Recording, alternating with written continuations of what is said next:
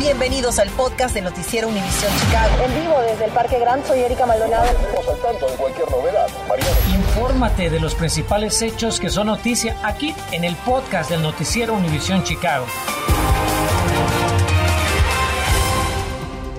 Buenas tardes, un gusto que nos acompañe. Abrimos de inmediato esta edición de las 5 con el invierno que no quiere irse, aunque ya estamos en primavera. Y es que además de la lluvia que hemos tenido durante prácticamente toda la semana y esos fuertes vientos de hoy, pues nuestra meteoróloga Ligia Granados monitorea un aviso de tormenta severa y probabilidad de nieve. Escuchó bien, de nieve. Ligia, cuéntanos para cuándo llegaría. Buenas tardes. Erika, buenas tardes. Es cuestión de horas antes de que esa nieve esté presente. No será para todos, ciertamente, pero en donde ocurra podría ser fuerte, tal como lo estamos viendo ahora mismo, con algunas tormentas que se han desarrollado en nuestra zona y que han propiciado avisos de tormenta severa.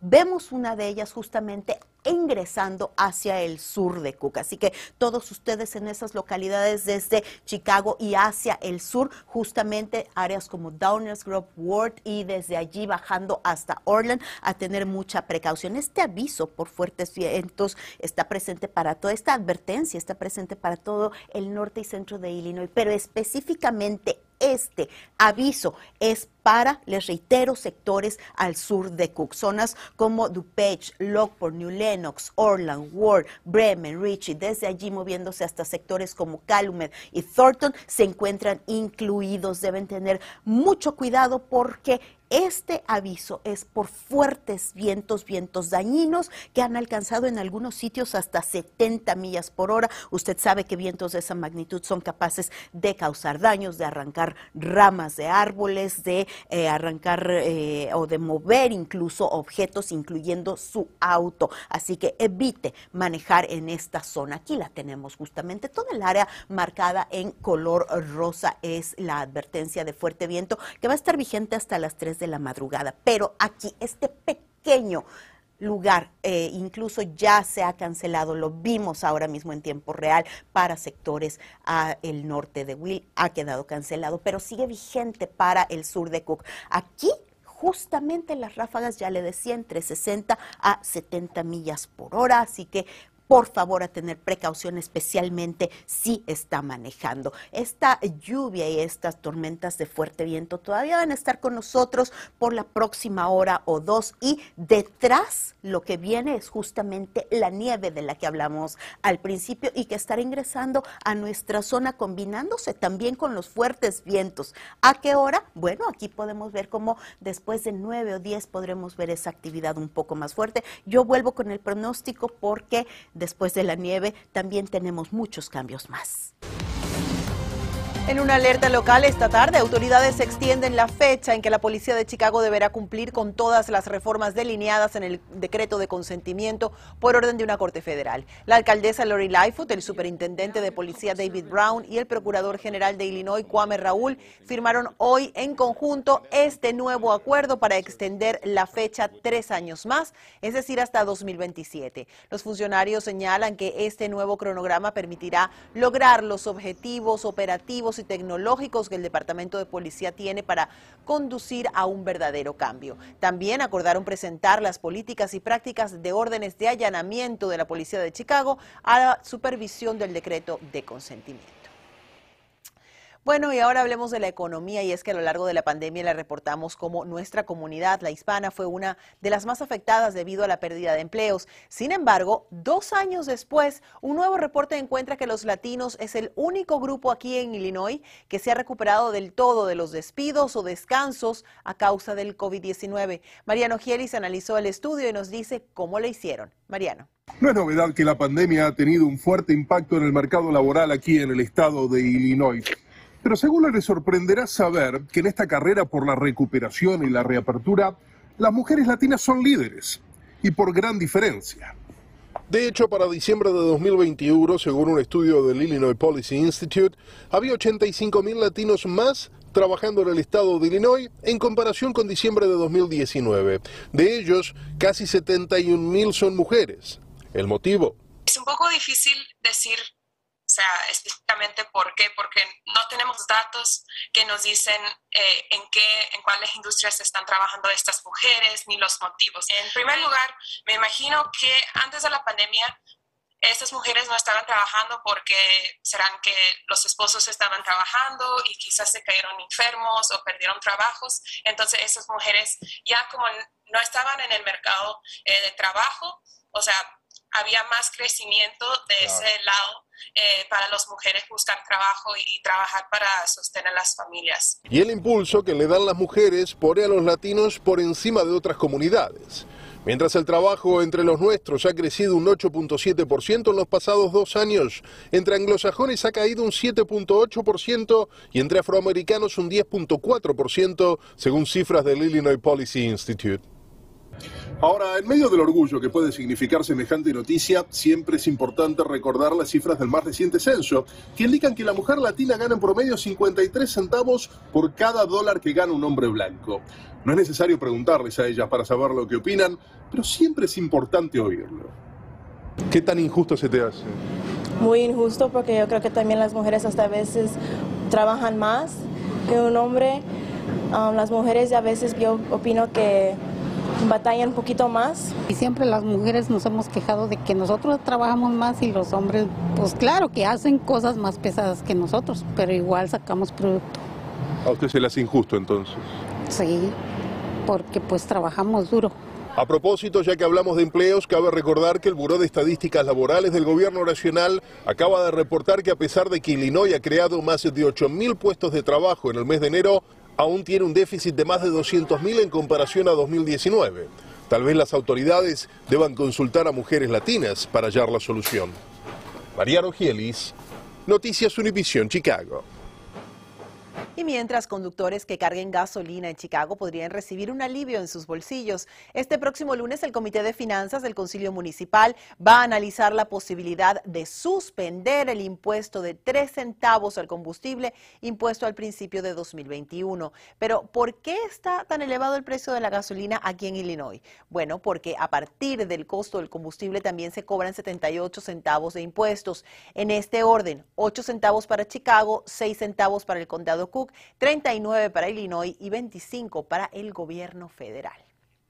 Y esta tarde seguimos a la espera de que autoridades identifiquen a la víctima mortal de un tiroteo y un intento de robo eh, vehicular a mano armada, esto en el vecindario de Belmont Central. Como le informamos esta mañana en edición digital, el incidente ocurrió hoy aproximadamente a las 3 de la madrugada en la cuadra 3100 norte de la calle Mango.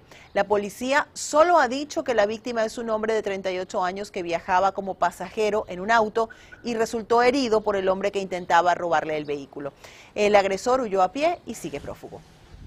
Y en otro incidente violento ocurrido esta mañana, una persona resultó baleada durante un tiroteo en la autopista Dan Ryan. Ocurrió a eso de las 5 y 50 en los carriles hacia el centro de Chicago, a la altura de la calle 69. Autoridades cerraron ese tramo de la autopista por unas tres horas mientras se llevaba a cabo la investigación eh, pertinente y también recababan la evidencia. Con este tiroteo, pues se eleva a 10 los incidentes en esta autopista en lo que va del año y a pesar de las medidas implementadas en enero para evitar este tipo de incidentes, incluyendo la instalación de lectores de placa de los vehículos. Servicios dentales, auditivos y médicos gratis para estudiantes de las escuelas públicas de Chicago. Averiguamos cómo puede hacer una cita. Y atención estudiantes que cursan su último año de secundaria. Preparen dónde apuntar que le hablamos de una beca que les ayudará a pagar sus estudios superiores. Infórmate de los principales hechos que son noticia aquí en el podcast de Noticiero Univisión Chicago. La salud de sus hijos es muy importante para nosotros, por eso en Univisión Chicago queremos darle las herramientas para que aproveche los programas disponibles. Las escuelas públicas de Chicago cuentan con servicios médicos y dentales gratuitos para sus estudiantes. Así que seguimos con Carmen Vargas, quien nos dice dónde están ubicados y cuál es el proceso para recibir estos servicios. Carmen, buenas tardes. ¿Qué tal, Erika? Muy buenas tardes. Te comento que todas las escuelas públicas de Chicago reciben estas clínicas de salud en diferentes días durante todo el año escolar. Y para recibir el servicio, bueno, los padres de familia deben llenar una forma que les es entregada al inicio del ciclo escolar donde autorizan que sus hijos pueden recibir los servicios. De acuerdo con cifras del Departamento de Salud Pública de Chicago, poco más de 255 mil personas no tiene acceso a seguro médico. Tal es el caso de la señora Laura, quien tiene dos hijos. ¿Cuáles han sido los retos que usted ha enfrentado como madre de familia por no tener acceso a servicio médico? Bueno, los retos es que el dentista por fuera es muy caro, ¿sí? Ese es uno de los mayores este, retos que tenemos. Y el, el segundo es la economía. Afortunadamente, para aliviar esta situación, las escuelas públicas de Chicago, en conjunto con proveedores de salud, unen esfuerzos para traer atención médica básica a los estudiantes, como por ejemplo clínicas comunitarias de salud, exámenes de la vista y del oído, además de servicios dentales. ¿Cuáles son los requisitos y quiénes califican para recibir los servicios médicos? Todos los alumnos de CPS califican para recibir estos servicios y no necesitan tener seguro médico, solo tienen que traer su identificación de la escuela. Usted se preguntará, ¿qué debe hacer como padre de familia para solicitar estos servicios? Bueno, no es nada difícil. La escuela a principio de año te manda las formas en las cuales nosotros las llenamos, damos permiso para que los dentistas cuando vengan aquí, los doctores puedan hacerles el tratamiento a los niños. Y precisamente el día de hoy la escuela Explorers Academy del vecindario de Brighton Park fue el escenario de una clínica de salud bucal, donde un grupo de estudiantes tuvieron acceso a una gran gama de servicios. En una clínica como esta, ¿qué servicios llegan a recibir los estudiantes de CPS?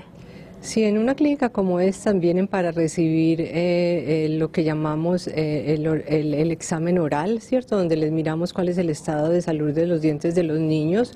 Y además de eso reciben sellantes, reciben barniz para proteger los dientes de, de que les dé caries. Y bien cabe señalar que si los estudiantes necesitan servicios que no pueden recibir en estas clínicas, entonces son referidos a otros doctores. Estamos reportando en vivo desde Brighton Park. Carmen Vargas, Noticias Univisión Chicago. Hablemos ahora de educación superior que cada día es más cara y muchas familias latinas dependen de las becas para que los jovencitos puedan seguir estudiando. Hoy vamos a hablar de la beca que año con año ofrece Fiesta del Sol y para explicarnos el proceso nos acompaña Blanca Acevedo, copresidenta de Fiesta del Sol. Blanca, gracias por estar con nosotros. Muchas gracias. Pues como saben, tenemos nuestras becas cada año en el festival. Este año es el 50 aniversario de la Fiesta del Sol, así que nuestro propósito es dar más de 50 becas.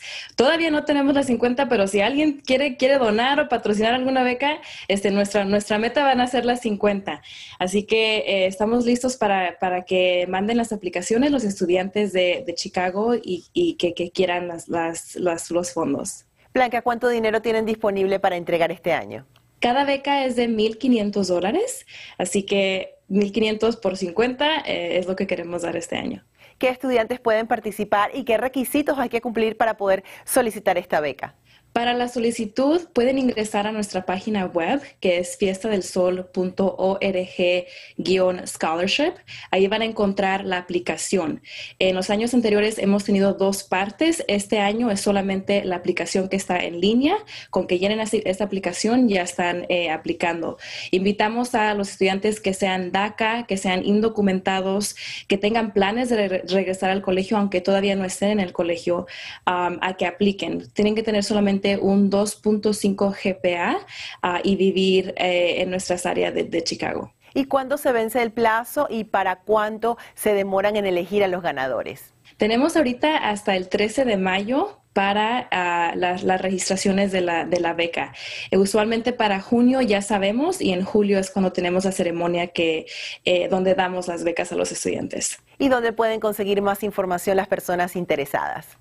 Eh, si tienen preguntas, pueden llamarnos a la oficina al 312-666-2663 o también pueden mandar un correo electrónico a nuestro correo info arroba pilsenneighbors.org. Muchísimas gracias a Blanca Acevedo por compartir esta información con nuestros jóvenes y esperemos que mm, todo el mundo colabore y sean más de 50 las becas. Muchas gracias. Desde hace meses escuchamos las quejas de ustedes sobre el deterioro de las condiciones en el transporte público de Chicago, que parece que no se han recuperado tras los dos años de pandemia. Una televidente nos contactó para hablarnos de la gran cantidad de basura que hay en una de las estaciones que ella utiliza. María Berreyesa investigó qué pasa y nos tiene un adelanto de su historia que verá esta noche solo a las 10. María. Buenas tardes, Erika. Me encuentro en la línea azul del tren de la CTA. Estoy aquí porque nos dimos a la tarea de recorrer estas estaciones, esto para ver las condiciones a las que se enfrentan los usuarios de este transporte público. A raíz de varias quejas que recibimos de nuestros televidentes a través de nuestras redes sociales, no va a creer lo que encontramos. Además, también buscamos la respuesta por parte de las autoridades de la CTA. Esa se la tengo en punto de las 10 en mi reportaje completo por Univisión Chicago. Eso es todo de mi parte, Erika. Regreso contigo. Gracias, María. Aunque apenas estamos en marzo, ya planean el festival Taste of Chicago, que este año recorrerá algunos vecindarios, como La Villita. Les diremos dónde y cuándo para que tome nota. Continuamos con el podcast del noticiero Univisión Chicago. Nos despedimos con lo prometido. Información sobre el Taste of Chicago que regresa este año en su modalidad itinerante. Es una medida implementada durante el tiempo de la pandemia para llevar el sabor y el impacto económico del popular festival gastronómico a las comunidades de Chicago. Antes del evento de Grand Park, todos los sábados de junio, un vecindario de Chicago va a albergar su propio Taste of Chicago y la Villita estará participando el 25 de junio en el campus de la escuela Gary Ortiz. Sin lugar a dudas, barriguita llena, corazón contento, dicen por ahí. Feliz tarde, nos vemos esta noche a las 10. Gracias por escuchar el podcast del noticiero Univisión Chicago. Puedes descubrir otros podcasts de Univisión en la aplicación de Euforia o en univision.com diagonal podcast.